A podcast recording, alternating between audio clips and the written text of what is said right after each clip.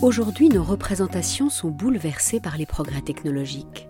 Mais à l'heure où l'intelligence artificielle s'invite de plus en plus dans nos vies et où les transitions numériques nous proposent chaque jour de nouvelles avancées, que reste-t-il de notre humanité dans un monde où le virtuel semble vouloir prendre le pas sur le tangible? Bienvenue dans ce podcast de l'IHEST, l'Institut des hautes études pour la science et la technologie. Nous allons vous proposer la synthèse d'une conférence éclairante donnée dans le cadre des derniers cycles nationaux de formation qui étaient justement consacrés aux transitions. Jean-Michel Beignet, philosophe et spécialiste des sciences, est venu apporter aux auditeurs de l'IHEST son regard éclairé et critique sur les transformations technologiques de nos sociétés.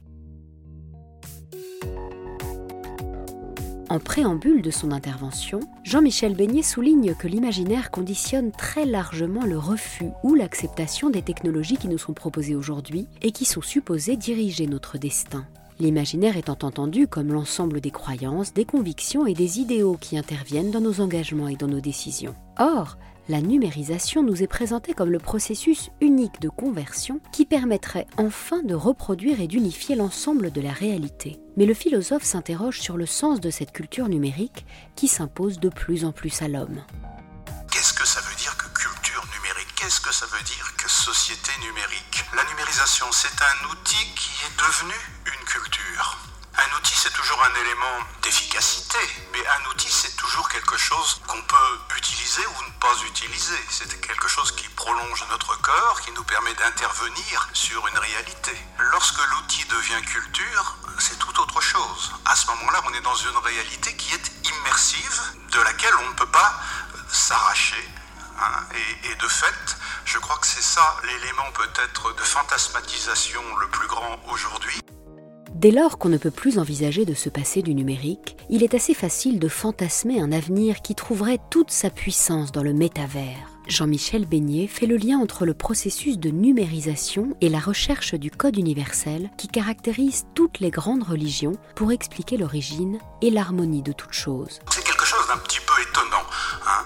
La suite de 0 et de 1 pour convertir et décoder l'ensemble des phénomènes, cette suite permet l'interopérabilité des systèmes qui concernent la perception, les images, les textes, etc., les émotions aussi, eh bien cette suite euh, constitue une manière d'unification et euh, c'est l'une des étymologies de religio. Religio, la religion, c'est l'unification. Et là, on a affaire à une unification qui est assurément euh, désacralisée, désacralisante même, et qui recourt à des symboles, qui ne sont plus les symboles pourvus de contenu sacré, mais ce sont des symboles seulement opératoires. Hein. Donc il y a une, espèce de déficit en transcendance qui s'opère là, mais euh, qui supporte quand même la métaphore. Le symbole, tout symbole est un facteur d'unification. Et eh bien là, le symbolisme est dépouillé de cette dimension-là, reste néanmoins un élément de liaison opératoire et de ce fait, la numérisation participe de ce dispositif. Ainsi, le philosophe voit dans la numérisation la réalisation d'un vieux projet métaphysique qui a inauguré la modernité au XVIIe siècle. À travers lui, on a commencé à projeter dans les sciences et dans les techniques bon nombre d'idéaux. Il s'agit du projet métaphysique que Descartes nommait la Mathesis Universalis. Descartes s'était mis dans l'idée de regrouper l'ensemble des disciplines scientifiques à travers une science matricielle, l'algèbre, une sorte de science des sciences qui assurerait l'unification des savoirs. Trois siècles plus tard, aux États-Unis, Norbert Wiener, à son tour, a cherché un langage unique, une utopie épistémologique qui aurait vocation à réunir et mobiliser des scientifiques d'horizons extrêmement variés. Mais la numérisation n'a pas seulement pour vocation de permettre une interopérabilité entre des disciplines diverses. Pour Jean-Michel Beignet, l'avènement du numérique dans nos sociétés est aussi révélateur d'une ambition de maîtrise intégrale, et l'on considère volontiers que la science et la technique devraient garantir notre emprise sur le monde et sur la nature. C'est un projet qu'on retrouve aujourd'hui chez ceux qu'on appelle les transhumanistes hein, et qui euh, affirment que nous sommes sur le point d'unifier tout le savoir depuis la microphysique jusqu'à la macrophysique en passant par les sciences du cerveau. Hein, donc on, nous dit, ben voilà, aujourd'hui on a de plus en plus de clés pour comprendre l'infiniment petit, on a de plus en plus d'instruments pour comprendre l'infiniment grand, et puis entre les deux, on a de plus en plus euh, d'espérance euh, de, la, compréhension des sciences du cerveau. Et quand on aura tout ça, eh bien, on aura réalisé un savoir intégral, et un savoir qui nous donnera par conséquent une maîtrise intégrale.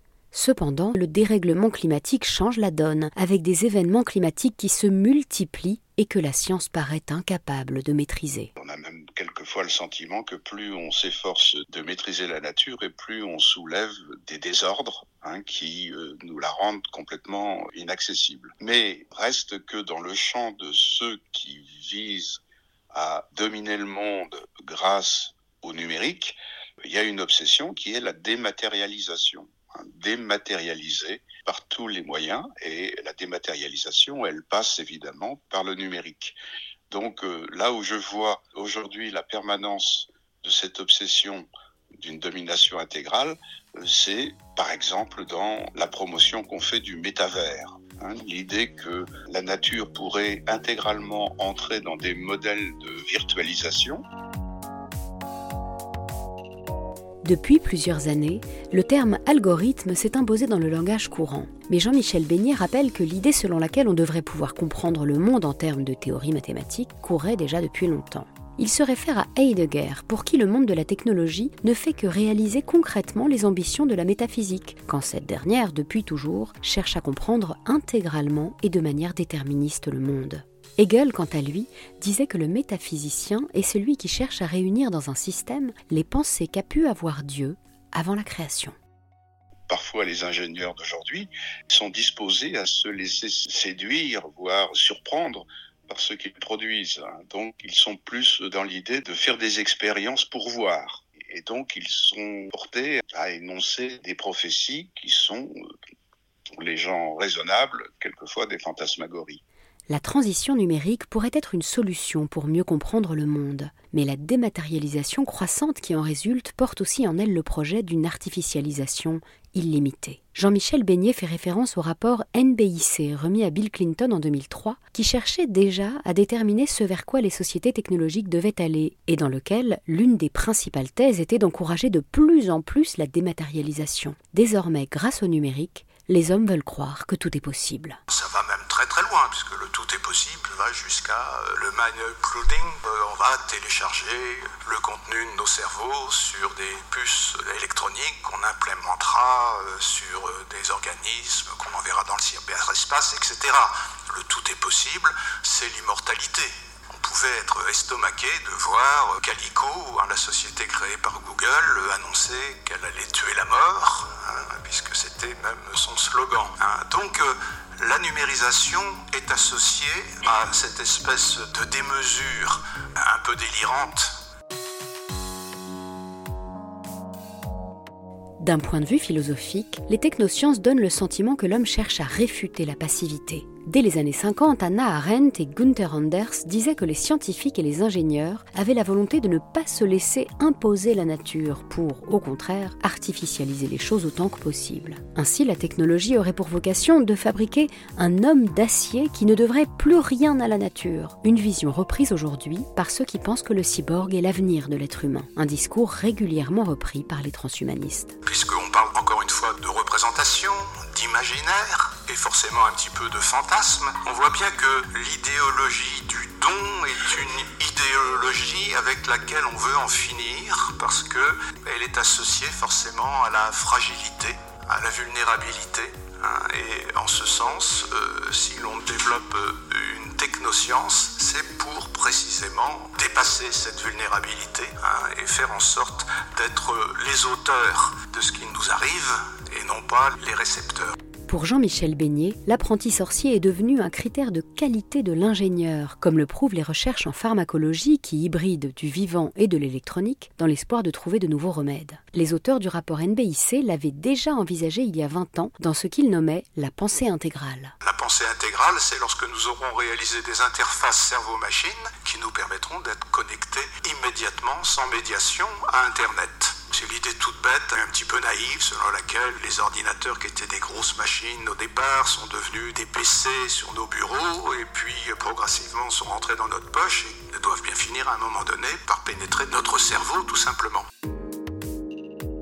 Il faut noter cependant que le bien-être, envisagé comme résultat des sciences et des technologies, est résolument individualiste. La transition numérique pourrait avoir comme effet d'isoler les êtres humains les uns des autres. Mais que restera-t-il de la société? Quel sera son avenir dans ce futur qui nous est promis profondément marqué par les transitions numériques? On a chez les visionnaires du transhumanisme cette idée très claire que ce sont les individus qui peuvent se sauver, qui peuvent tirer profit euh, des innovations technologiques pour s'en tirer, mais euh, l'approche globale et sociétale des problèmes n'est pas à l'ordre du jour.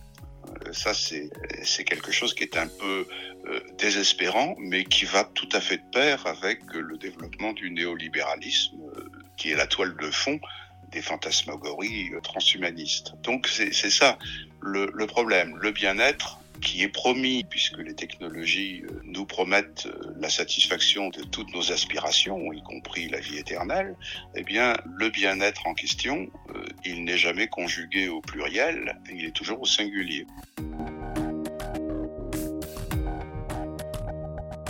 Abandonner aux machines et à l'intelligence artificielle un certain nombre d'activités dont nous avions la maîtrise jusque-là, n'est-ce pas une façon de nier notre fragilité?